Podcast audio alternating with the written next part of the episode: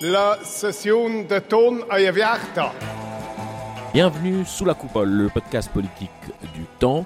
Politique et humour au programme de ce deuxième épisode. À l'occasion du Forum des 100, Nicole Lamont, chef de la rubrique suisse du temps, Vincent Bourquin, rédacteur en chef adjoint, et votre serviteur Romain Cliva, nous avons reçu le co-président du Parti Socialiste Suisse, Cédric Vermouth, vainqueur, mais pas trop, des élections fédérales d'octobre. Nous avons abordé les priorités du PS avec lui pour la législature qui s'annonce, Europe, pouvoir d'achat et bien d'autres choses. Et puis deuxième invité pour un deuxième thème, Thomas Wiesel, humoriste, humoriste volontiers politique. Il nous a rappelé son credo. Je veux pouvoir critiquer tout le monde tout le temps et les liens d'intérêt empêchent un peu cette liberté-là. Même pendant le Covid, l'OFSP m'a contacté une fois en disant vous êtes d'accord de faire une interview, vous parlez de ça? Je dis non, parce que dès que je fais un truc payé par l'État, je deviens un appareil d'État et on va me le reprocher sur d'autres sujets. Donc je garde mes distances. Sous la coupole, deuxième épisode. C'est parti. Cédric Vermouth, on sort des élections, on est entre deux tours.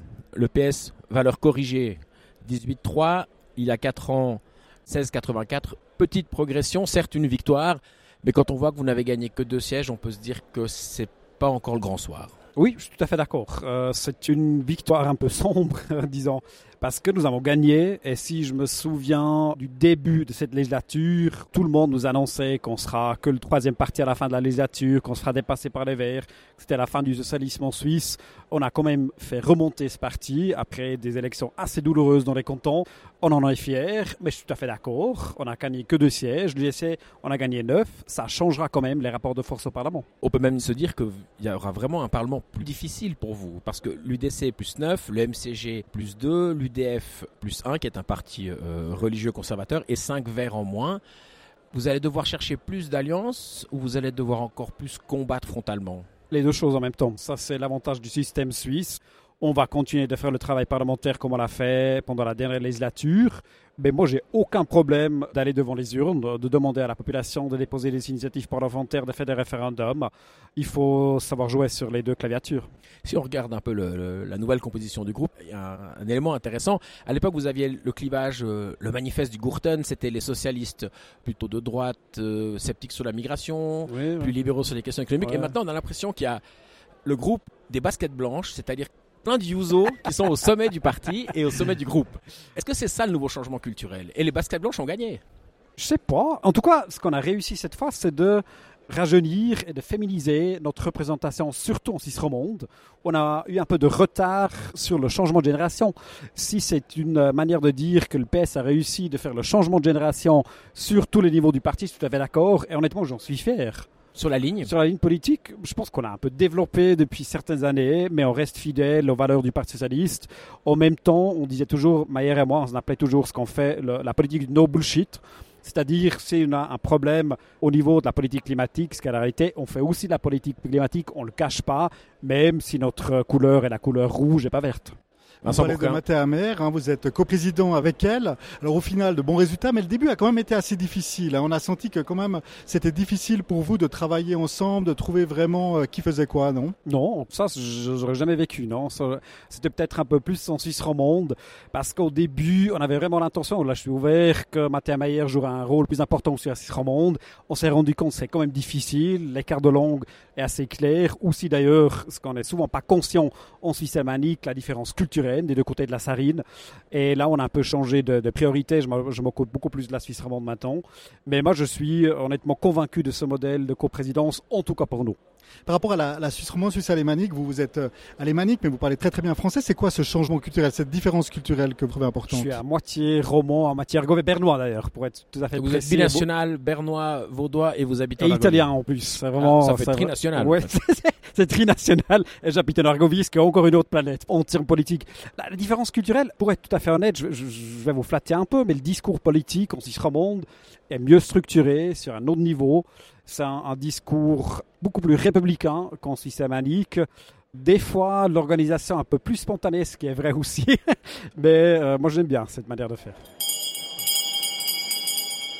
Cédric Vermouth, coprésident du Parti Socialiste. Passons au dossier de la législature que nous avons devant nous.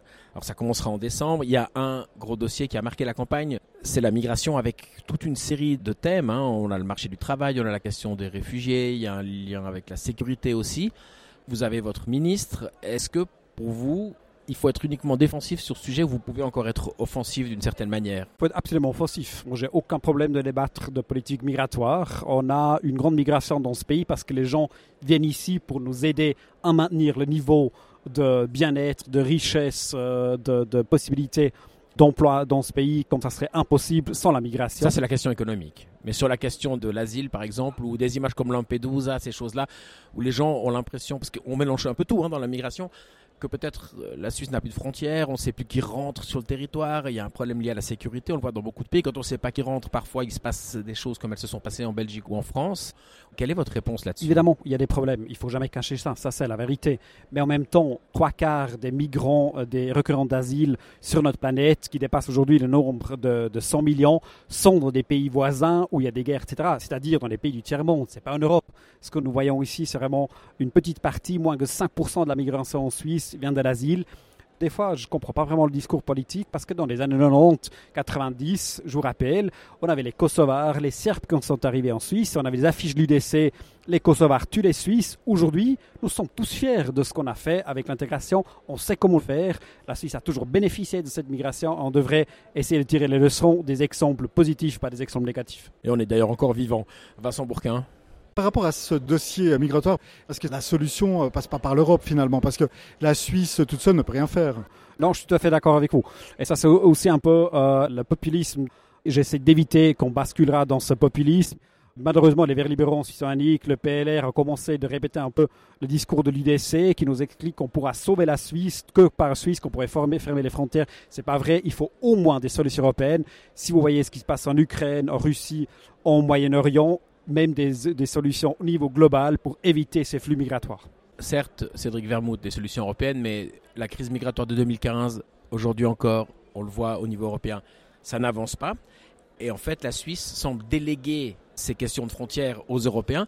Est-ce qu'il ne faut pas quand même avoir un plan B que devrait élaborer votre ministre, hein, Elisabeth Baumschneider, un plan B où quand même on actionne tous les leviers qu'on peut en Suisse? Parce que de déléguer ça aux frontières extérieures, on voit c'est assez compliqué. Alors, euh, je pense que Mme Baumschneider, elle fait ce qu'elle peut dans ce domaine, mais s'il s'agit par exemple des gardes frontières, ce n'est pas la responsabilité de Mme Baumschneider, c'est Mme Karine Keller-Souter, mais je ne veux pas déplacer la responsabilité. C'est la responsabilité de tout le système politique du Parlement des conseils fédéraux pour retrouver une collaboration qui fonctionne au sein Donc de ça l'Union marche pas aujourd'hui? Non, aujourd'hui, je suis tout à fait d'accord, l'Europe ne marche pas. Et la Parce Suisse qu'on a essayé de fermer les frontières entre les départements. Probablement c'était déjà mieux. Vincent Bourquin. C'est un département difficile. Est-ce qu'au moment où il y aura une rocade au Conseil fédéral, est-ce que le Parti socialiste n'aimerait pas se débarrasser de ce département qui est vraiment très difficile pour la gauche? J'espère que non, parce qu'au cœur du socialisme est toujours la protection de la dignité humaine, et c'est le département où on protège les plus faibles de notre euh, population, soit les femmes qui sont victimes d'abus sexuels, soit les requérants d'asile. Et moi, je suis assez fier que ce soit Mme Baumschneider qui s'investit là beaucoup, même si le, le contre-courant au niveau fédéral est assez fort. C'est quand même un poste extrêmement exposé. Madame Baumscheider est, est fortement attaquée. Dans les sondages, elle n'est pas trop euh, populaire. C'est pas très bon pour le Parti socialiste. Ah, on n'est pas là pour faire la fête tout le temps, on est là pour prendre ses responsabilités. Madame Baumschneider l'a fait. La politique, c'est pas quelque chose où votre premier but c'est de faire de nouveaux amis, mais de défendre des valeurs et des idées. Et c'est l'idée du socialisme qu'elle défend dans ce département. J'en suis très fier. Cédric Vermouth, si on, on quitte la question migratoire au lien avec l'Europe et l'Europe globalement, je vous ai entendu dire le dimanche électoral Je sais déjà Que- ce que vous allez que dire. sur l'Europe, il fallait, il fallait avancer, que les autres partis faisaient rien. Oui. De mémoire, quand euh, l'accord euh, institutionnel a été débranché, le PS était aussi satisfait. Et un des plus grands résistants à cet accord cadre, Oui. c'est un de vos sénateurs élus au premier tour, Pierre-Yves Maillard. Est-ce que le dossier européen n'est pas d'abord un problème à cause du PS En disant non à l'accord cadre, on a sauvé la politique européenne dans ce pays. Parce qu'on a clairement dit à la population, nous allons jamais sacrifier euh, pour n'importe quoi d'ailleurs, la protection des salaires et des conditions de travail, soit pour l'Europe, soit pour une agenda libérale, quoi que ce soit. Et ça va ensemble, le grand compromis des années 90 en Suisse, c'était l'ouverture vers l'Europe en renforçant la protection du travail. C'est malheureusement le PLR, le centre qui sont éloignés de ce compromis.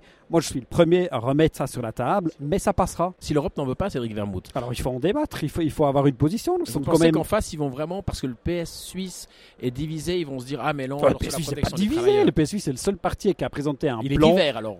il est divers. Il est très bon, je suis d'accord Il est divers. Qui a présenté un plan où Pierre-Yves Maillard et Eric Nussbaumer, ou euh, Roger Nordman, c'est de l'aile plutôt pro-européenne, se sont mis d'accord sur la manière de faire. Nous, on est prêts de faire ce pas, mais c'est d'abord une question de solutions et de politique interne. Il faut que ce soit à l'interne, nous sommes d'accord d'élargir les, conventions collectives, que nous sommes d'accord à l'intérieur de renforcer le contrôle sur les chantiers dans ce pays, parce que les gens ont raison de refuser une solution qui mettrait en danger leurs conditions de travail. Moi, je suis très ouvert et je suis d'ailleurs convaincu qu'il faut qu'on retrouve un chemin pour reconstruire une politique européenne parce que ça nuira à long terme à ce pays. Vincent Bourquin Mais avec l'augmentation de sièges pour l'UDC au Parlement, ça va quand même être très très difficile. Oui, mais faut, ça, c'est ce que j'essaie d'expliquer à mes collègues du PLR du Centre. Vous n'allez jamais trouver une solution pour la politique européenne avec l'UDC. C'était toujours depuis les années 90-90 euh, la seule possibilité, c'est d'avoir vraiment, depuis le PLR jusqu'au syndicat, un front commun pour une politique européenne qui renforce en même temps l'État social. C'est ça la solution. On a fait une fois, on n'a pas fait. C'est en 2014, on a perdu une, une, votation populaire. Et il y a eu cette union sur l'initiative contre l'immigration avec une mesure d'accompagnement, la, la rente pont. Comment vous faites pour avoir à nouveau cette alliance pour un accord institutionnel? Ça, c'est maintenant vraiment la responsabilité des partis, entre autres des présidents de partis. Je suis tout à fait conscient on est obligé pendant cette législature de recommencer les, les, discussions en partie et je suis très conscient que c'est notre première responsabilité, une des premières responsabilités pour la prochaine législature. Cédric Vermouth, vice-président du Parti socialiste suisse, vous avez gagné vos élections, progressé avec le thème du pouvoir d'achat. Oui. Comment est-ce que vous allez le mettre en œuvre autrement qu'en taxant et en redistribuant?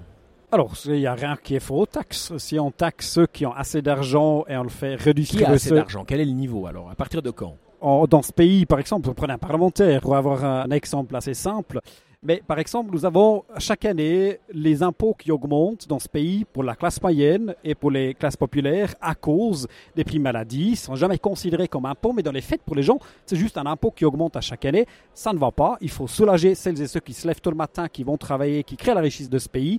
Et oui, c'est les gens qui gagnent beaucoup d'argent dans les parlementaires qui doivent contribuer un peu plus pour soulager la majorité populaire. Vincent Bourquin On a quand même l'impression que durant la campagne, il y a eu beaucoup de déclarations par rapport au pouvoir d'achat, mais que là, concrètement, rien ne va changer. Alors, il va falloir passer par les urnes. Je crains, pour être tout à fait honnête, qu'on ne va jamais passer avec des solutions par le Parlement sur ce dossier-là, ni sur les crèches, ni sur les primes maladie, ni sur l'inflation. C'est la raison pour laquelle on a déposé des initiatives populaires sur lesquelles on va voter en 2024, 2025, 2026. Qui sont vos alliés pour ces questions de pouvoir d'achat euh, Tout le monde, tout le monde qui veut nous rejoindre. Par exemple, prenez l'initiative sur les crèches abordables. On a des membres du centre, des Verts libéraux, des Verts et du PS qui ont lancé ensemble cette initiative. Et j'en serais ravi si le PLR ou l'UDC nous soutiendraient aussi. Il y a un prochain objectif pour vous après le Conseil des États, c'est bien sûr la question du Conseil fédéral. Est-ce que vous craignez que tout à coup la droite s'allie et décide d'élire un vert à la place d'un des deux socialistes? Non, honnêtement, je dors assez tranquillement parce que le Parti socialiste est sorti renforcé de ses élections. Il est le premier parti en Suisse romande. Ça serait quand même un affront assez dangereux pour la majorité bourgeoise. On a un ticket où toutes les candidatures, on en est à 6 pour le moment, sont valables, ont démontré leur capacité d'être membre de ce gouvernement et je suis sûr qu'à la fin, on aura un deuxième ou une deuxième élue socialiste au Conseil fédéral. Cédric Vermouth, je dois vous faire une confidence, j'ai toujours pas compris pourquoi vous n'étiez pas candidat au Conseil fédéral alors que vous venez de gagner les élections. Ça, c'est vraiment, c'est, je pense qu'au niveau mondial, c'est unique. Oui, je suis d'accord, mais si on a vous déjà... Vous êtes embourgeoisé. Alors, si vous, si vous demandez à la jeunesse socialiste, ils seront évidemment d'accord avec vous, peut-être pour la première fois dans l'histoire qu'ils sont d'accord avec le temps. Mais j'ai pris cette responsabilité avec Mathieu Mayer il y a trois ans. Ça serait irresponsable à lâcher maintenant. On a encore des projets pour ce parti. Euh, pour moi, c'était jamais, disons, un but de carrière pour devenir membre du Conseil fédéral. On a regardé les candidatures, je me suis rendu compte qu'on a plusieurs candidatures qui sont capables de le faire. Je vais les soutenir et moi j'ai un autre travail à faire. Vincent Bourquin, vous croyez le coprésident du PS quand il dit ça? Alors on avait parié, hein. Romain on avait parié. Vous, vous qui, qui a perdu? Alors c'est moi qui ai gagné. Ah ouais. Romain pensait que vous alliez être, euh, en fait, je suis fâché. être candidat. Je suis fâché ah, contre vous. C'est quoi que vous avez perdu? Bon, une, une, une, bouteille, bonne bouteille, je pense. Une bouteille. bouteille. Une bonne bouteille de vin argovien, j'espère. On est confédérés. On goûtera, on goûtera ce vin argovien. Est-ce que c'est quand même une période maintenant compliquée qui euh, s'ouvre à vous? La question de savoir par exemple, est-ce que c'est un ticket à deux, un ticket à trois? Est-ce qu'on met une femme? Est-ce qu'on met un roman? Est-ce est que tout ça, c'est des défis compliqués à gérer pour un coprésident? C'est toujours une situation de tension assez augmentée au sein d'un groupe politique parce que évidemment c'est une question de loyauté, les uns ils soutiennent les autres.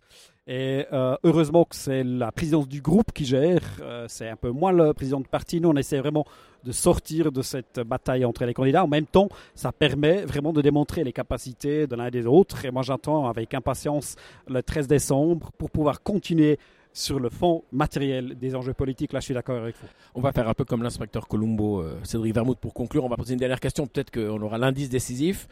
Adolphe Guide nous disait récemment Daniel Josic, qui est candidat à la succession d'Alain Berset, vu son résultat au premier tour à Zurich, un plébiscite populaire, il devait être sur le ticket du PS. Adolphe Guy, qui a aussi été ancien président de parti, est-ce que vous comprenez son conseil? Si je commençais à prendre des leçons d'un ancien président de l'UDC, ça serait quand même assez dangereux. Je suis convaincu que M. Josic serait un bon socialiste euh, au sein du gouvernement qui représenterait très bien mon parti comme les cinq d'autres, et je laisse le choix au groupe socialiste à la fin au Parlement. Cédric Vermouth, merci. Merci à vous.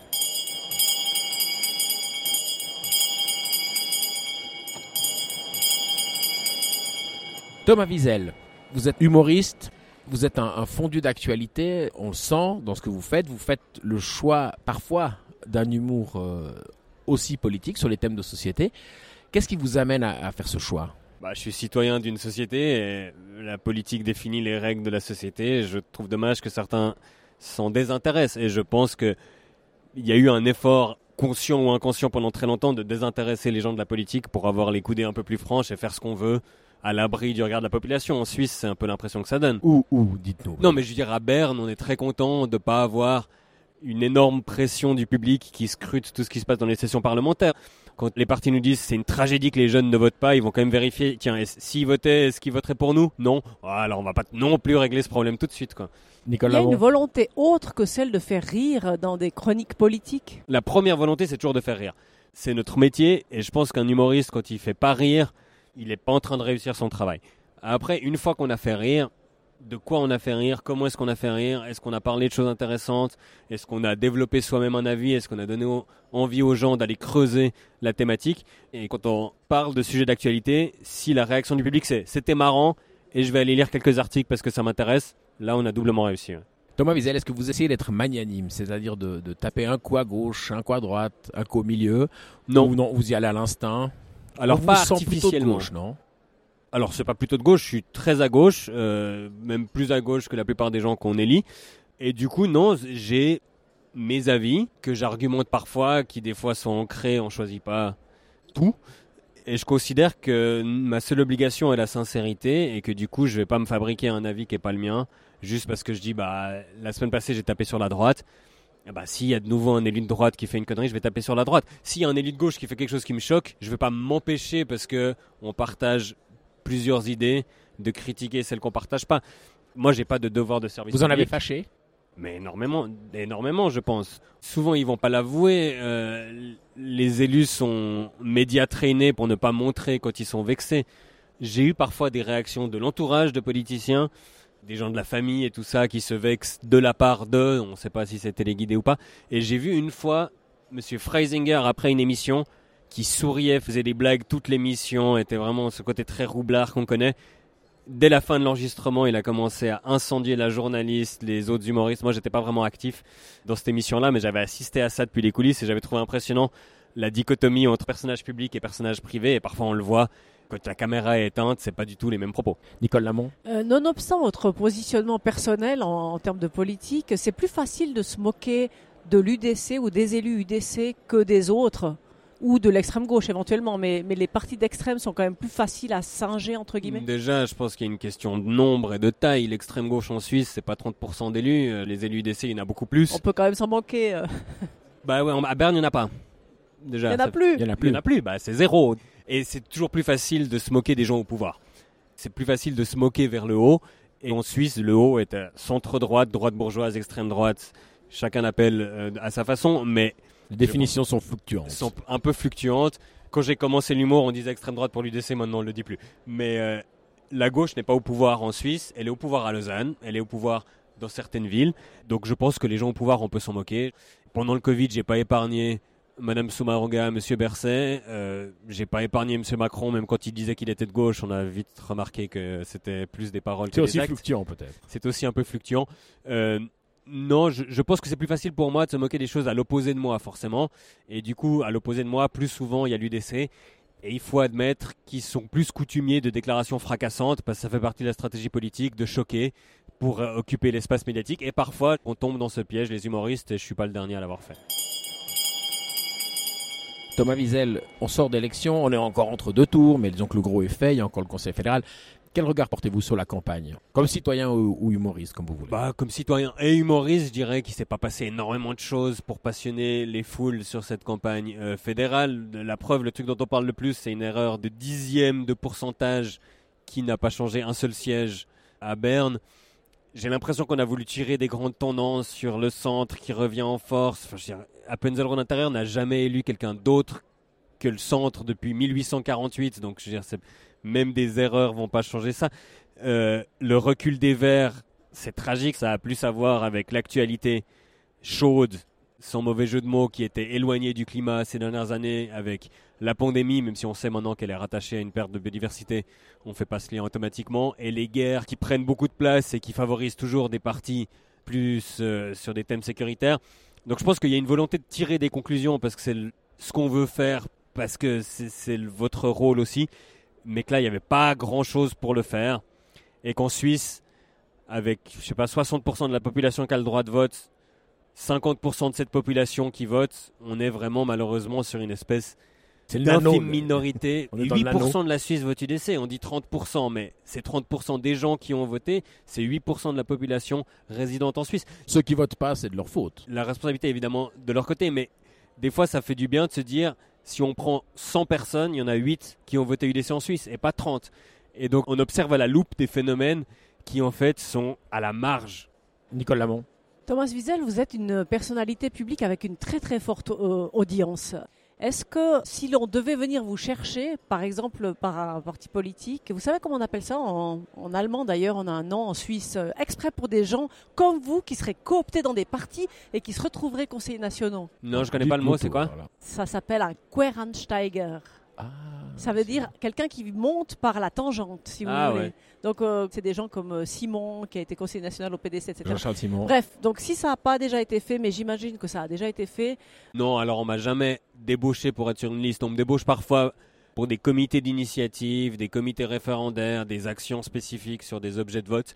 Et je refuse tout le temps. Moi, je suis plus efficace dans une posture d'indépendance à la fois partisane. Je suis membre d'aucun parti et je l'ai jamais été et aussi d'indépendance de pensée. Je veux pouvoir critiquer tout le monde tout le temps et les liens d'intérêt empêchent un peu cette liberté-là. Même pendant le Covid, quand on est venu me chercher, l'OFSP m'a contacté une fois en disant vous êtes d'accord de faire une interview, vous parlez de ça, je là non, parce que dès que je fais un truc payé par l'État, je deviens un appareil d'État et on va me le reprocher sur d'autres sujets. Donc même si le sujet grave aurait pu le justifier, je, je garde mes distances et j'ai aucun intérêt pour le militantisme politique où je pense que je suis très mauvais, j'ai pas la patience, j'ai pas cette faculté-là. Je pense que dans mon rôle de montrer les choses du doigt et ensuite de laisser les autres faire le travail difficile, je me sens plus à l'aise et je me sens plus utile. Mais sans parler de militantisme politique, il y a quand même la défense de votre pain quotidien, par exemple, la défense des milieux culturels, la défense des humoristes, qui sont parmi les moins bien lotis en termes de soutien euh, à la culture. Est-ce que là, ça vous donnerait pas envie de vous engager euh, davantage? Mais moi, je pense que je suis engagé en politique parce que je suis engagé sur des sujets sociaux qui sont politiques et, la politique est partout. Mais je ne me vois pas m'engager, m'affilier à un parti et essayer de remporter un siège. Pour moi, c'est pas la seule façon de militer et c'est pas celle qui me convient. Parfois, c'est vrai que ça arrive dans les commentaires où les gens disent Wiesel au national. Quelle horreur, je ne me souhaite pas ça. Comment vous allez utiliser alors toutes ces centaines de milliers de personnes qui vous suivent? Mais je ne vais pas les utiliser. Pour moi, ils me suivent pas. Ils aiment mon travail, ils rigolent quand je fais les trucs. Et s'ils continuent de rigoler à ce que je fais, je suis très heureux. Ils ne m'appartiennent pas. Ce ne sont pas des fans de Wiesel, ce sont des gens qui, à un moment donné, ont décidé qu'ils s'intéressaient à ce que je faisais. Et je suis assez bien placé pour savoir que ces gens ne votent pas comme moi. Même si je donnais une consigne de vote, les rares fois où je me suis vraiment engagé sur des objets de vote en disant moi je vais voter comme ça, voilà pourquoi je vote comme ça, l'objet s'est ramassé dans les urnes. Donc j'ai un pouvoir de prescription qui est extrêmement faible. Ça rend modeste. Ça rend extrêmement modeste et ça permet de réaliser que les gens me suivent parce que je suis drôle et c'est cool pour moi, c'est flatteur. Si les gens me suivaient uniquement parce qu'ils étaient d'accord politiquement avec moi, aucun mérite, c'est pas ça qu'on me demande. Thomas Wiesel, vous évoquez le fait d'être drôle, mais vous faites aussi parfois le choix de thèmes très délicats. Vous l'avez fait récemment euh, au micro des beaux parleurs sur la radio suisse romande. Vous avez évoqué le Moyen-Orient dans une chronique. À la fois il y Deux, a de l'humour, deux chroniques effectivement. Il y a de l'humour, mais ça met un peu mal à l'aise, mais il y a quand même un jeu avec les mots. C'est un choix délibéré, on vous l'a commandé, vous l'assumez ou, ou vous Non, le alors regrettez personne, personne ne l'a commandé. Euh, c'est un choix délibéré, mais qui m'a été imposé par l'actu. Euh, moi, je me voyais mal dans une émission qui décrypte l'actualité, arriver dimanche et dire, eh ben voilà, cette semaine, je vais parler euh, du Lausanne Sport ou du fait qu'il fait de plus en plus froid. Enfin, j'aurais eu l'impression de me défiler que d'éviter le sujet qui était partout dans la presse cette semaine-là. Alors, deux semaines plus tard, la semaine qui vient de s'écouler, j'aurais pu parler effectivement de l'OFS, j'aurais pu choisir d'autres sujets, mais j'avais Il y a l'impression même Lausanne qui a gagné d'ailleurs. il y a même Lausanne qui a gagné. Ils avaient déjà gagné avant ma première chronique. et Ils ont regagné, ce qui est quand même effectivement un, un événement sismique. Mais j'avais l'impression que c'était incomplet ce que j'avais dit parce que la situation avait tellement évolué depuis que j'avais fait ma première chronique que je me sentais le besoin de compléter. Mais oui, c'est des choix difficiles. Je sais que des gens vont pas vouloir rigoler de ça. À ces gens-là, je propose de zapper quand un humoriste commence à en parler parce qu'on se doute que je vais faire des blagues. Il y a des gens qui n'ont pas trouvé drôle, il y a des gens qui sont pas d'accord. C'est un sujet où effectivement on risque plus de blesser si les personnes ne sont pas d'accord. Il y a énormément de vie et de mort en jeu. Mais je pense que le rire n'est pas un manque de respect, que le rire peut être militant, que le rire peut être émotionnel. Pour moi, c'est ma façon aussi parfois d'extérioriser ma peine, de m'indigner, de me révolter.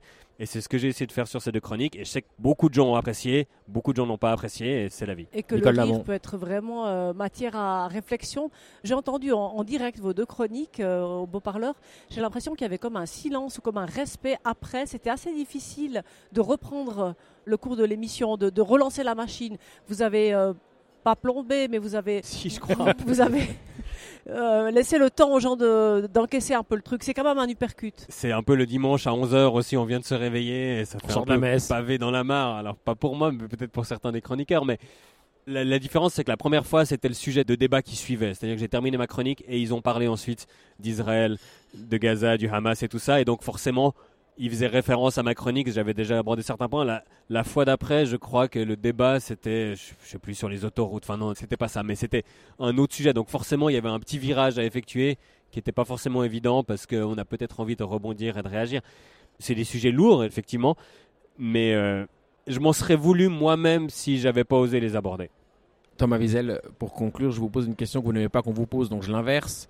Euh, Est-ce qu'on peut rire de tout encore? Vous voulez pas vraiment inverser, c'est exactement la question qu'on pose tout le temps. Et ce qui m'énerve, c'est juste la répétition de cette question. Je l'ai dit tout à l'heure lors de la table ronde, elle revient chaque année. Chaque micro-phénomène autour de l'humour permet aux journalistes de demander à des humoristes si on peut rire de tout. Et parfois, on a l'impression qu'on vient nous tendre un micro que quand il y a une polémique là-dessus, qu'on soit concerné ou pas. Et c'est un peu, des fois, prendre le problème par l'autre bout. Enfin, de quoi on parle? Pourquoi est-ce qu'il y a eu des réactions? Pourquoi est-ce qu'une chronique fait polémique? Quel est le sujet? Qui réagit? Est-ce que ces gens sont justifiés? Est-ce que ces gens sont excessifs? Pour moi, ça peut être parfois des façons de lancer le débat. Des fois, il y a des blagues pas drôles. Donc on zappe. On zappe, on dit ça m'a pas fait rire. Un humoriste qui perd un contrat parce qu'il a raté une blague, bah, ça peut arriver. Un, un footballeur qui rate un match, il peut se retrouver sur le banc. Euh, la liberté d'expression permet beaucoup de choses. Il y a des cadres légaux qui en Suisse sont pas les plus restrictifs. On voit sur les affiches de campagne que c'est possible de dire beaucoup de choses. Je pense qu'en humour, parfois, on suscite des réactions et que le fait de pouvoir rire de tout n'isole pas et ne protège pas des réactions. On peut rire de tout et les gens peuvent réagir et on peut ensuite gérer ces réactions comme on peut. Les appels au boycott d'humoristes, les appels au renvoi d'humoristes, je m'y suis jamais associé, je trouve que c'est néfaste. Euh, les appels au débat ou les réactions ou parfois euh, montrer une blague du doigt pour expliquer ce que ça peut susciter chez quelqu'un, je ne m'y oppose pas et je trouve que ça fait partie d'une société saine de pouvoir débattre aussi de blagues. Nicole On Lamont. vous convoque souvent pour justifier euh, l'ensemble de la profession. Vous êtes quand même souvent appelé comme, euh, comme porte-drapeau. Mais parce que les autres accrochent. Enfin, il y a un côté générationnel quand même, il faut le dire. Les humoristes qui ont commencé leur carrière peut-être à une période où le droit de réponse était plus limité, était l'apanage surtout des hommes blancs, parce que c'était surtout les hommes blancs qui avaient la voix au chapitre. Et pour les autres, c'était des lettres anonymes et des lettres euh, qu'on envoyait aux médias. Ça prend du temps d'écrire une lettre. Une lettre anonyme, faut encore découper les petites lettres dans les magazines et tout ça. C'est extrêmement Plus chronophage. forcément aujourd'hui. Ben, ce que je veux dire, c'est qu'aujourd'hui, les retours sont plus nombreux, peuvent être plus violents, et pour les gens qui ont grandi sans ces retours, ça peut être très déstabilisant, et ça peut donner l'impression d'une restriction à la liberté d'expression. Pour les gens comme moi qui ont grandi avec les réseaux sociaux, c'est une donnée que je prends en compte, mais c'est pas celle qui me motive dans l'écriture de mes chroniques. Je me dis pas, oulala, il y aura des réactions. Je me dis, bah, comment faire pour que telle ou telle personne comprenne ce que je veux dire? Comment faire pour pas cibler une communauté inutilement, bêtement, avec un stéréotype qui est peut-être reculé? Et des fois d'anticiper la réaction, ça permet d'écrire un truc qui est plus percutant, plus juste et qui va pas juste hérisser les poils. Parce que quand quelqu'un se vexe, il écoute plus. Donc peut-être que c'est malin parfois d'essayer d'être un peu plus subtil, un peu plus par la bande pour avoir l'attention des gens plus longtemps. Thomas Wiesel, Nicole Lamont, euh, je vous remercie. Sous la coupole, c'est terminé et je vous dis à bientôt. Ci vediamo. Bis bald. La session e la perioda da legislatura ai Wunderbar.